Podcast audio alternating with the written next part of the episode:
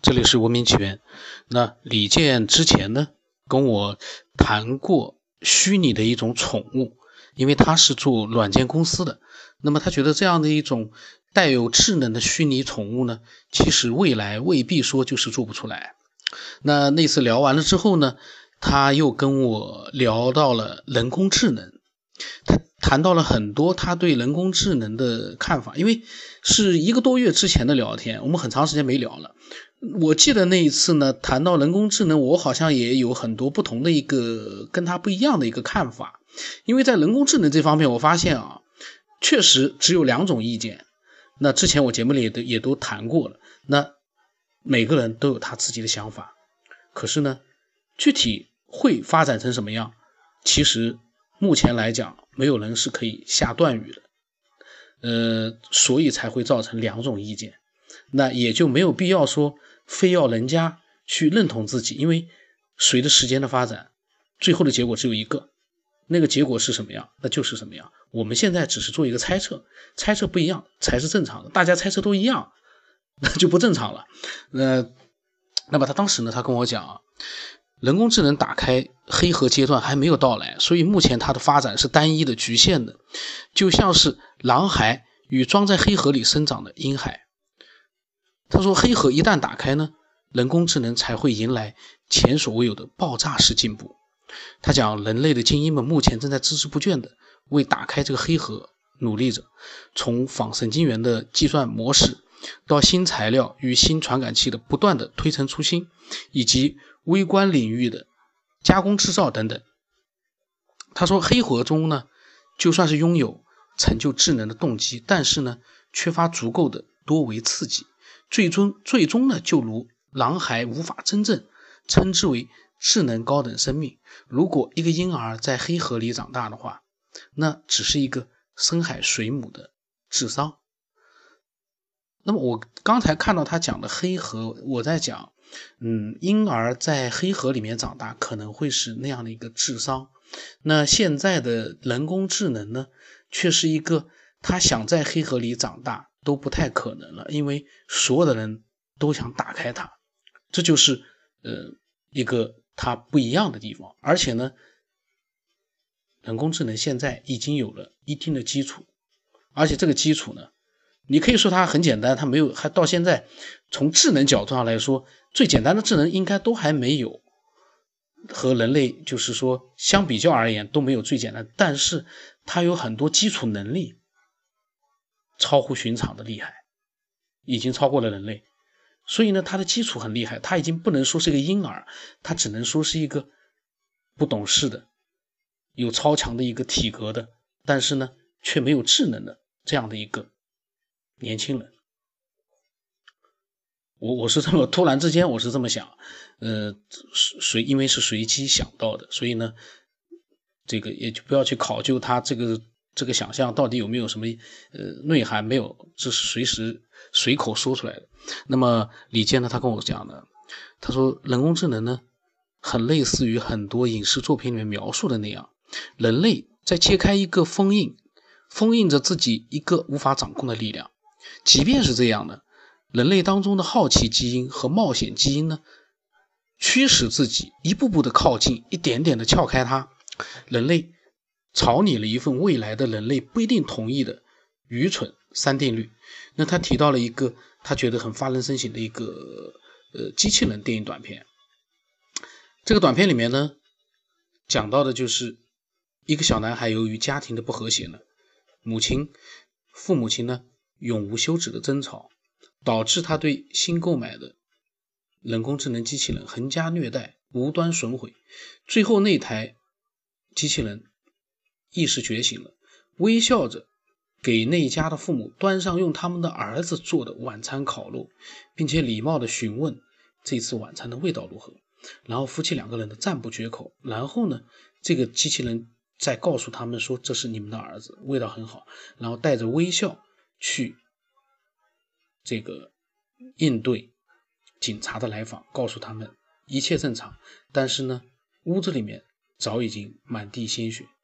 所以他提到了这样的一个短片，他说人工智能从一开始就应该要正视它，人类总会犯一些自视不凡的毛病。那些心智成熟的科学精英和先知贤者也就罢了，最可怕的是很多普通人也一样的犯这样的一个毛病，这就很难说以后人工智能会产生什么样的反作用力。呃，其实他所讲到的，其实我感觉就是我们人类的整个的一个教育系统的一个落后，导致呢，嗯，人类不能够，可能部分的一些，嗯，没有很好的就是教育好的一些，像他说的那个小孩，他会呢，呃，不尊重其他的生命的这样一种态度去对待别人，最后呢，产生了一个呃悲剧，或者说是他说的反作用力。这个其实是人类自身它的一个文明发展过程当中的一个不完美的地方，呃，所以说科学在不断的发展，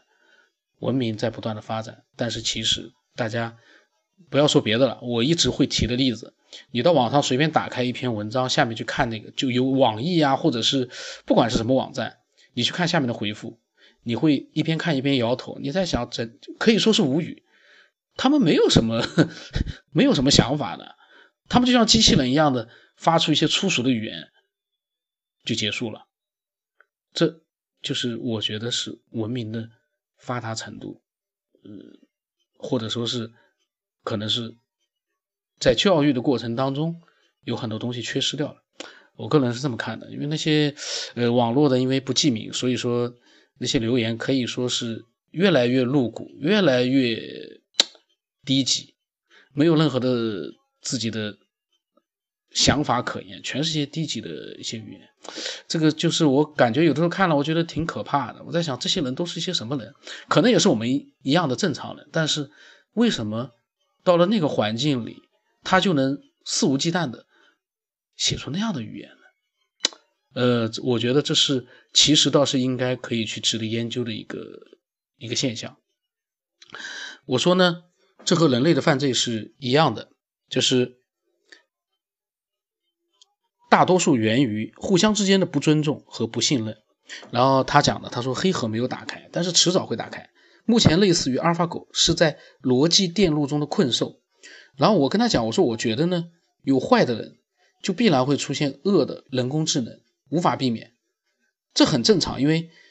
所有人都说人工智能一定是人发。创造出来的一定是不会损伤呃人类自身的时候，其实你有有的时候想想这个世界有多少可怕的事，你创造了你自己，呃有很多案例就是这样的。那些恶人他，你以为他在接过接受过教育之后，他就一定是从善了吗？恶人很多，那是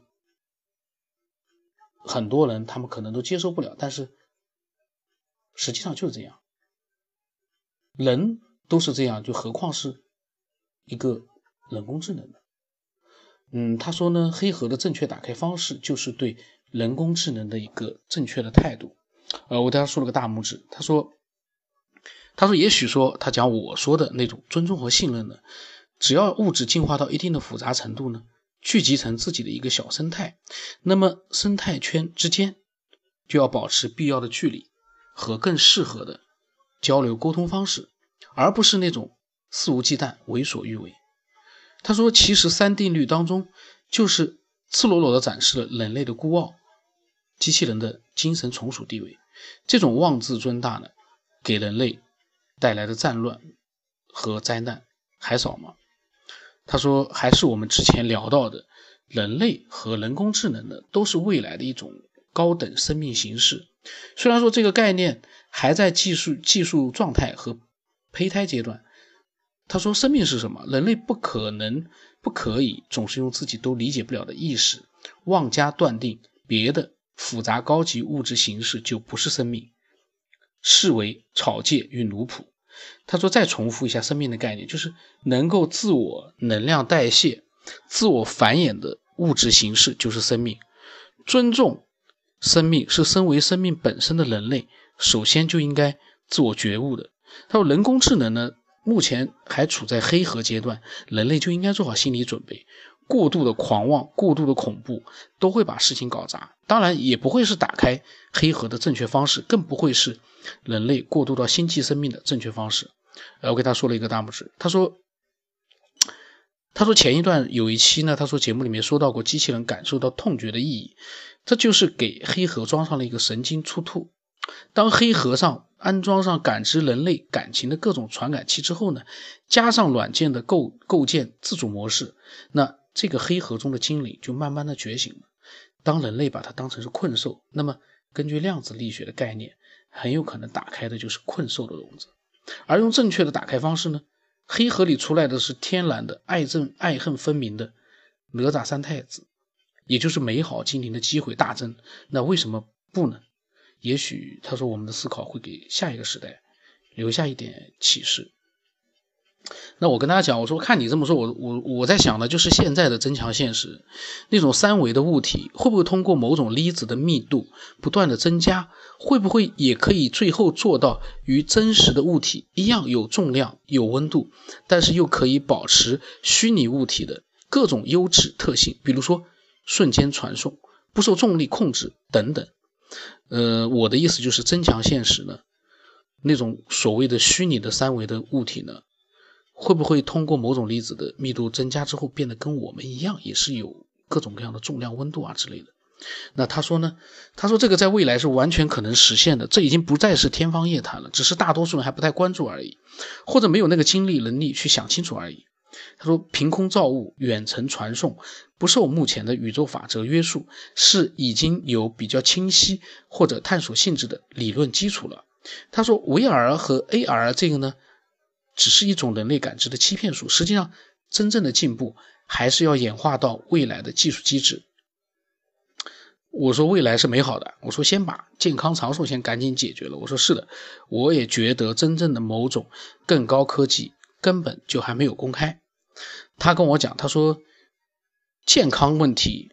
是一个问题，但是黑盒被正确打开，也许就是意识不灭时代的到来。每一个人呢，都有一个精灵守护着。呵护着每一个曾经在这个世界上留下各种故事的你我他，呃，我对他竖个大拇指。我倒觉得这个他除了 这个想象力，包当然他有他的一个科学基础，呃之外呢，还蛮有情怀的。这样的一个讲出来的话还挺有，呃，挺有意境的。我感觉，那我说这个是大家都期待的。当然，我说也总是说，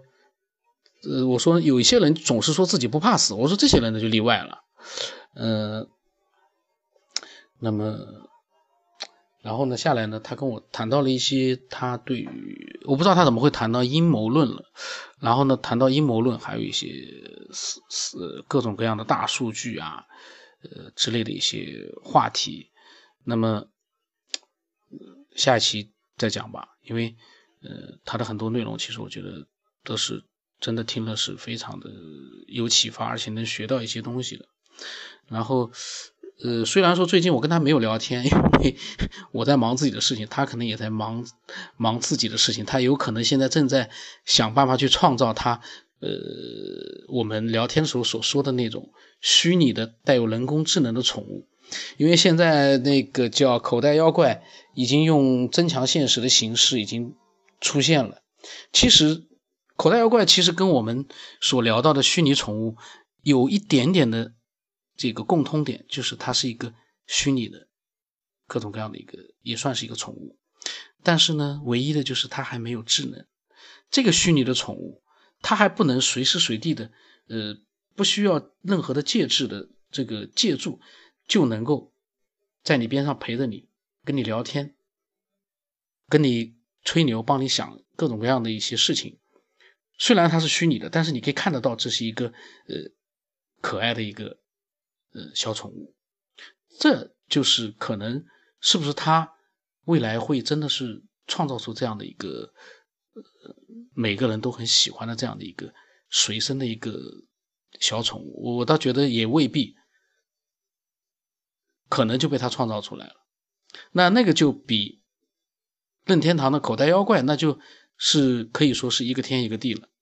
当大家都在热衷于玩口袋妖怪的时候。其实我在想，我倒是真的期待的就是能生产出一个虚拟的可爱的宠物跟着我，这倒是其实是我需要的。那这期就到这里吧。欢迎你呢把你的一些想法告诉我。然后呢，我在想，在讲述你的想法的时候呢，你一定要考虑到，你要讲给人家听的话，就不能只是简短的一两句话，然后呢几句话，嗯，你要把它最起码呢说的稍微的明白一点，让听的人呢最起码能够听明白怎么回事。可能我们没有去想这些事，但是我们一听，我们觉得哎，这个内容挺好，千万不能。描述了半天之后，我也讲不清楚，然后呢，听也听不懂，这个呢就是个事情了。那我的微信号码是 b r o n s 我们八不能成八，今天就到这里。